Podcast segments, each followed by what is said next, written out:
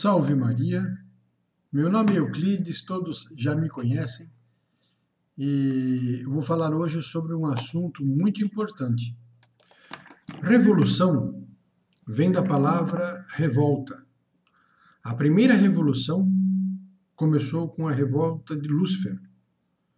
Sendo expulso do céu, Lúcifer se precipitou na terra com grande ira, onde continua comandando a revolução contra Deus.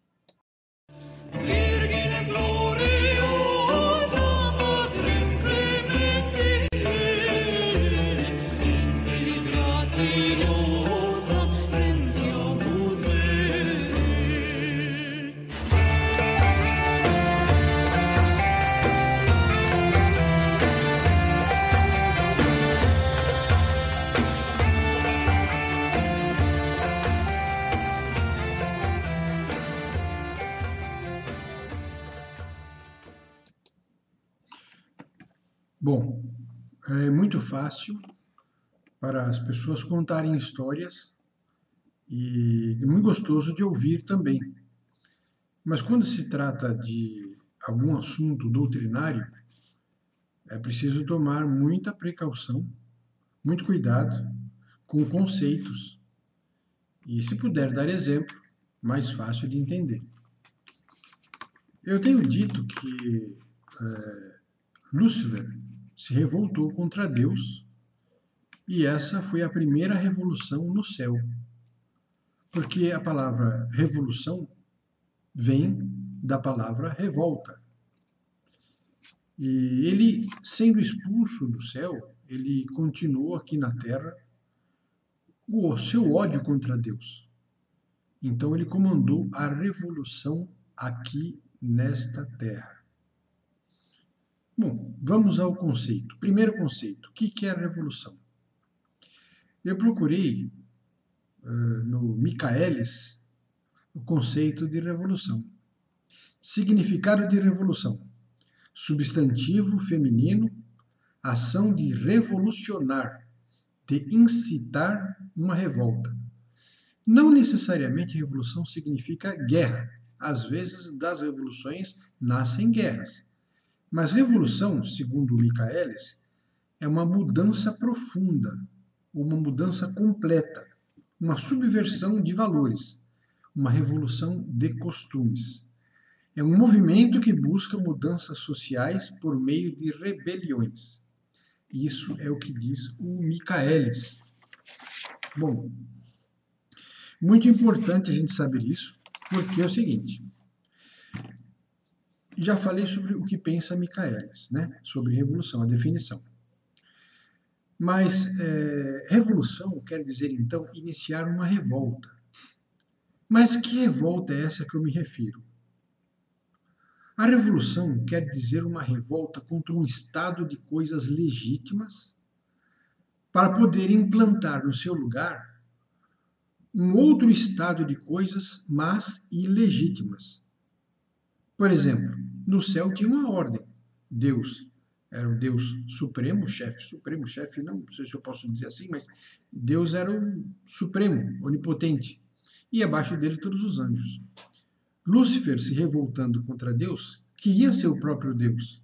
Então ele quis mudar a ordem estabelecida no céu, a ordem legítima, para colocar no seu lugar uma ordem ilegítima, ele como sendo o chefe supremo, ele dizia que ele era como Deus.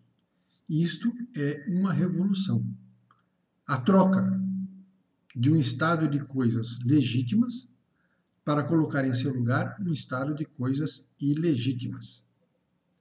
Bom, isso também aconteceu na Terra.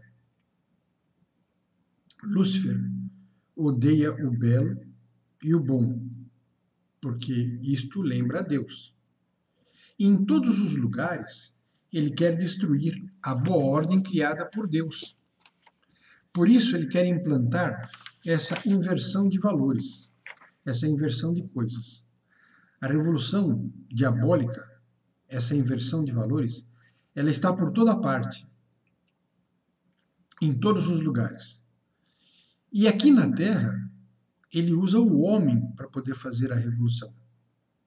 Ele não age diretamente, ele usa o ser humano. De que forma? Muito fácil de explicar isso. Bom, aonde está a revolução? Como Lúcifer odeia o belo, o bom, a revolução está em todos os lugares, em todos os campos de ação do homem. Por exemplo, na família, na educação, nas artes. A família de hoje perdeu a estabilidade de outrora. Está totalmente revolucionada. Hoje os valores se inverteram na família. Os filhos não obedecem mais os pais como obedeciam antes. E é o que quer Lúcifer, subverter a ordem. E a família a todo tempo está sendo atacada no sentido de destruí-la, porque a família é a base da sociedade. A célula básica da sociedade é a família. Destruindo a família, destrói-se a sociedade. Então existe a revolução na família. Na educação, não preciso nem dar exemplo disso. Os professores perderam sua total autoridade e os alunos fazem o que querem. Eu já conheço histórias de que alunos quiseram pegar o professor na rua, bater nele. Até o nível de educação mudou. Mudou muito. Antigamente, o ensino era chamado de ensino dirigido. Eles formavam profissionais nas escolas. Né? Hoje, o ensino é diferenciado, é um ensino moderno, onde o professor procura mais se adequar, ao aluno do que o aluno ao professor. Eu só conheço um tipo de professor que se impõe e exige que os alunos o respeitem e aceitem as suas ideias. É o professor socialista, aquele que é esquerdista, que está lá na escola para poder perder os alunos e politizá-los, no sentido do esquerdismo. Isso é revolução na educação. Bom, na cultura, não tem nem o que falar também, né?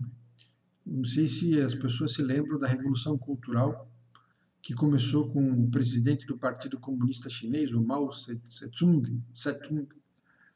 Ele fez uma revolução tentando impor o comunismo na cultura. Naquela época, nos países comunistas, era proibido ter qualquer coisa que lembrasse o maravilhoso. Um quadro bonito na parede não podia. Um, uma música bonita, o seu filho vai querer aprender na escola. Não pode. Tudo por causa da revolução cultural. Ora, o demônio quer isso. Ele quer destruir a sociedade na Terra porque tudo que é ordem, tudo que vai para a ordem, para o belo e para o bom, ele quer destruir. É, Deus, quando apareceu aqui nesta terra, Jesus Cristo, ele espalhou o evangelho por toda a parte que ele ia e pediu para os apóstolos também difundir o evangelho por todo o mundo. Né? E com isso apareceu a civilização cristã na Europa, que era belíssima, por um jeito. Quantos santos nós não vemos que tiveram origem na civilização cristã? Bom, é claro que isso tornou-se odioso para o demônio. Então, em todos os lugares, em todos os aspectos, ele quis destruir a revolução, a, a civilização cristã. O Papa Leão XIII, é, numa encíclica chamada Parvenu, ele descreve a revolução destruindo a civilização cristã. Em todos os momentos, se os senhores forem ver, existe a mão do demônio tentando destruir algo de bom. Isso se chama revolução. Eu acho que os senhores entenderam bem. Passemos para a segunda parte, que é o conceito de história. Quem esteve na escola e estudou história já ouviu o professor dizer história isso, história aquilo, história aquilo outro, conceito de história. O que é história, na verdade? Muito fácil de dizer isso. Deus, ele estabeleceu uma ordem para as coisas e para o homem. Quando o homem é fiel a Deus e as coisas que Deus quis que ele fizesse, a ordem de Deus, há uma época boa na sociedade. Quando o homem se afasta de Deus, há crise. Então, na verdade, nós podemos definir história é assim, dessa forma. História é o desenrolar dos acontecimentos, tendo em vista a fidelidade ou infidelidade do homem a Deus. Prestem atenção, vou repetir. História é o desenrolar dos acontecimentos, tendo em vista a fidelidade ou infidelidade do homem a Deus, porque daí aparecem as épocas boas e as épocas de crise.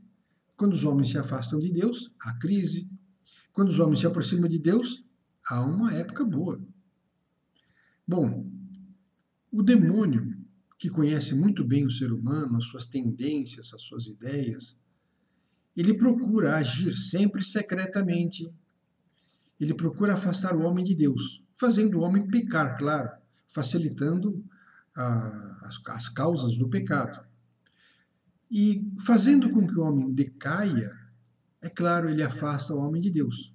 Portanto, há crise, crise histórica.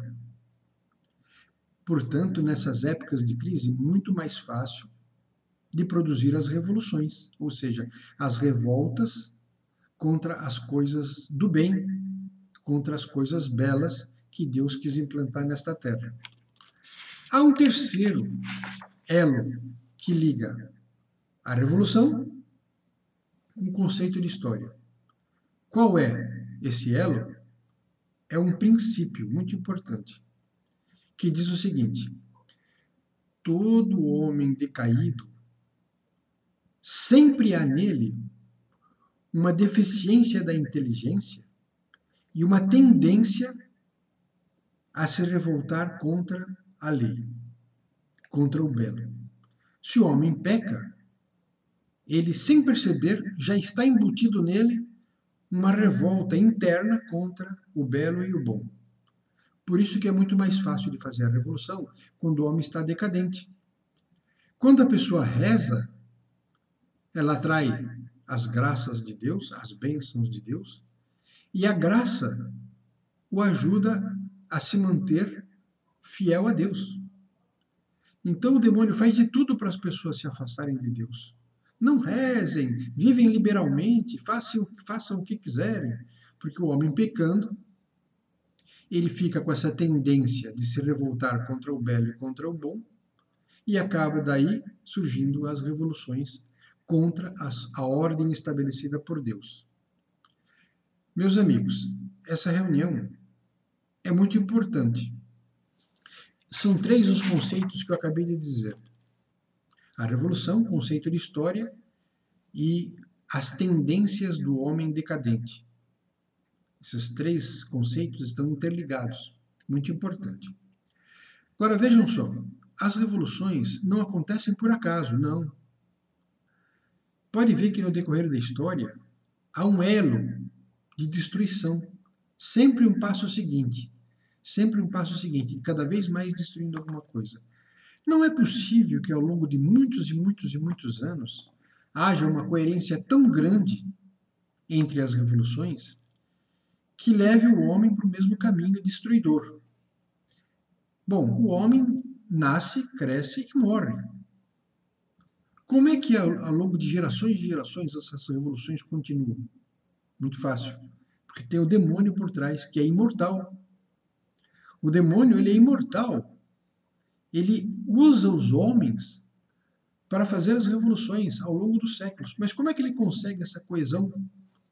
Porque ele conhece muito bem o homem, a tendência do ser humano, e oferecendo dinheiro, prestígio e fama, ele consegue arrebanhar para si muitos apóstolos, muitos escravos, que acabam trabalhando para o demônio, fazendo as revoluções nesta terra.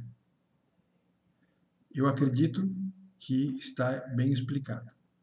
Pedi, peçamos a São Miguel que nos proteja da ação deletéria do demônio e que São Miguel Arcanjo nos proteja sempre.